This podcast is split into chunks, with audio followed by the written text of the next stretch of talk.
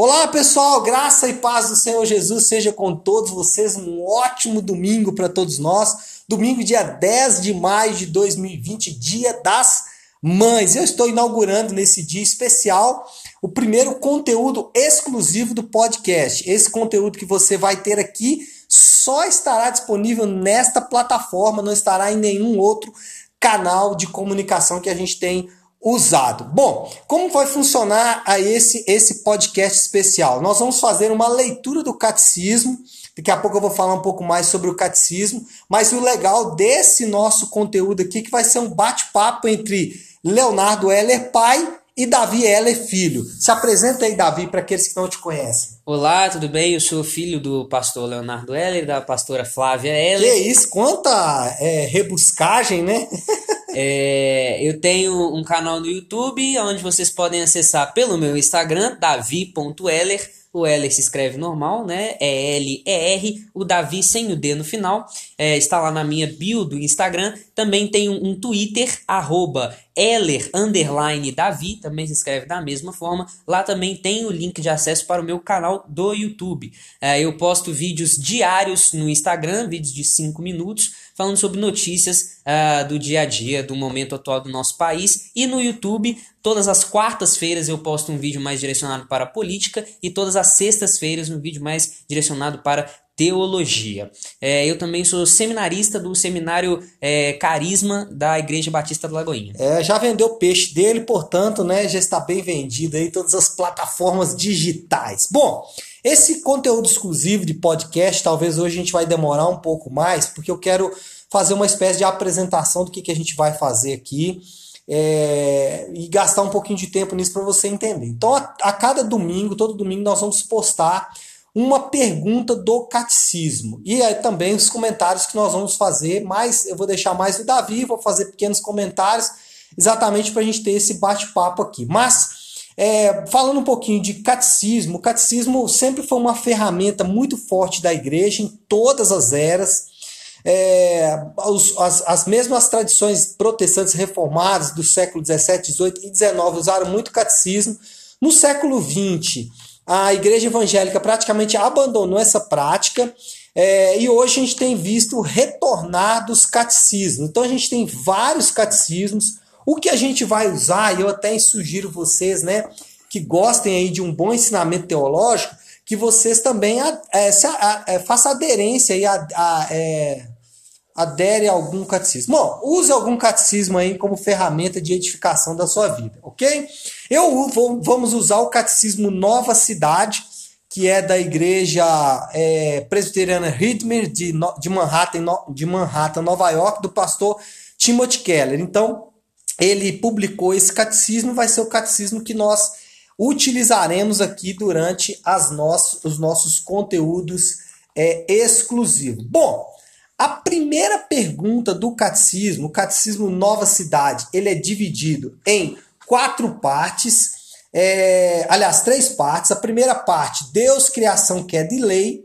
Segunda parte, Cristo, redenção e graça. Terceira parte, Espírito, restauração e crescimento em graça.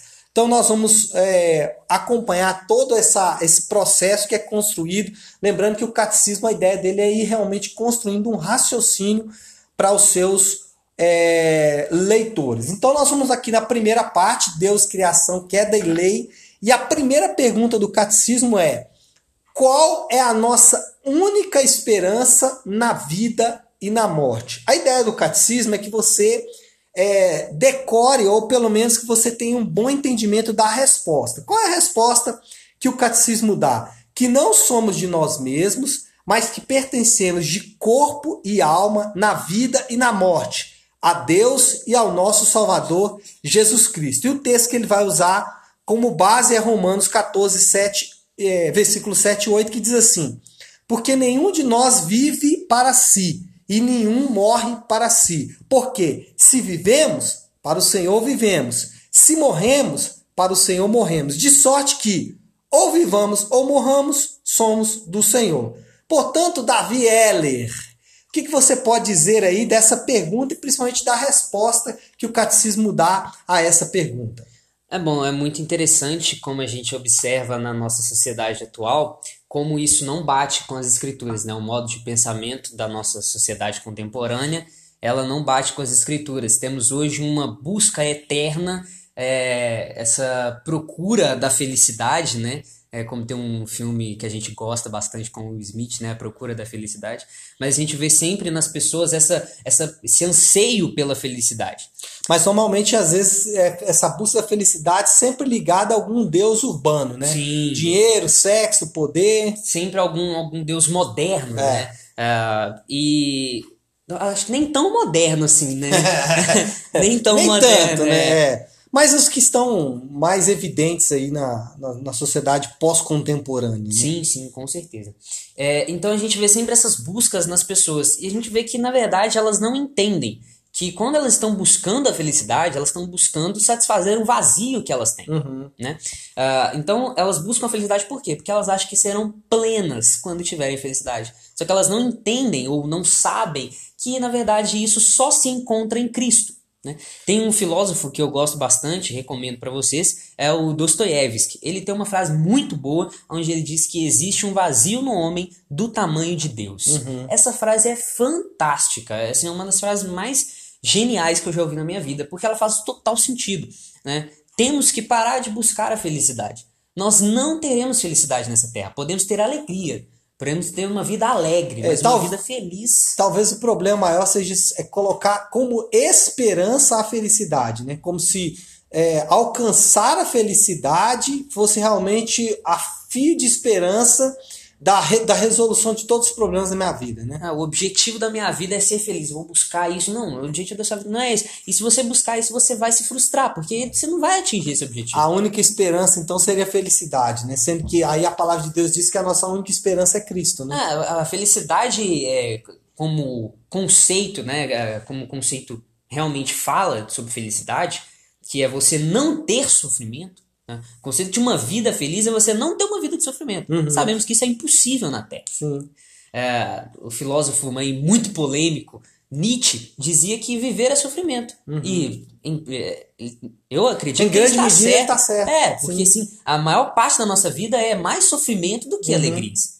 Então, é, as pessoas. Como vamos lidar com esse sofrimento é que é a diferença, né? Na Bíblia e em Cristo a gente encontra uma forma de lidar com esse sofrimento, que é colocando a nossa esperança nele, né? Você pode lidar da seguinte forma: se você for cristão, você fala assim, não, eu tô sofrendo, mas cara, quando eu morrer, eu vou pro céu, filho. Sim. Então eu vou estar com o meu Senhor livre do pecado. Eu vou estar falando com um cara que criou todo o universo, que É, morreu e aí, mas, mas aí você está fazendo uma, uma aplicação escatológica, final. Mas até para os dias atuais, ok, estou sofrendo, mas tudo isso é parte do propósito de Deus. Ainda tem isso, Né? né? É, lá, é 1 Coríntios, se eu não me engano, que vai dizer que todas as coisas cooperam para o bem Sim. daqueles que, que, Que Deus ama a ama, Deus, que amam a Deus. aham. É. Então, assim, todas as coisas cooperam. São todas as coisas. Não, isso aí é todas. Romanos, Romanos 8. É Romanos? Todas as coisas cooperam para o bem daqueles que amam a Deus. É, então, isso aí. É, então, se são todas as coisas, são todas as coisas. Sim.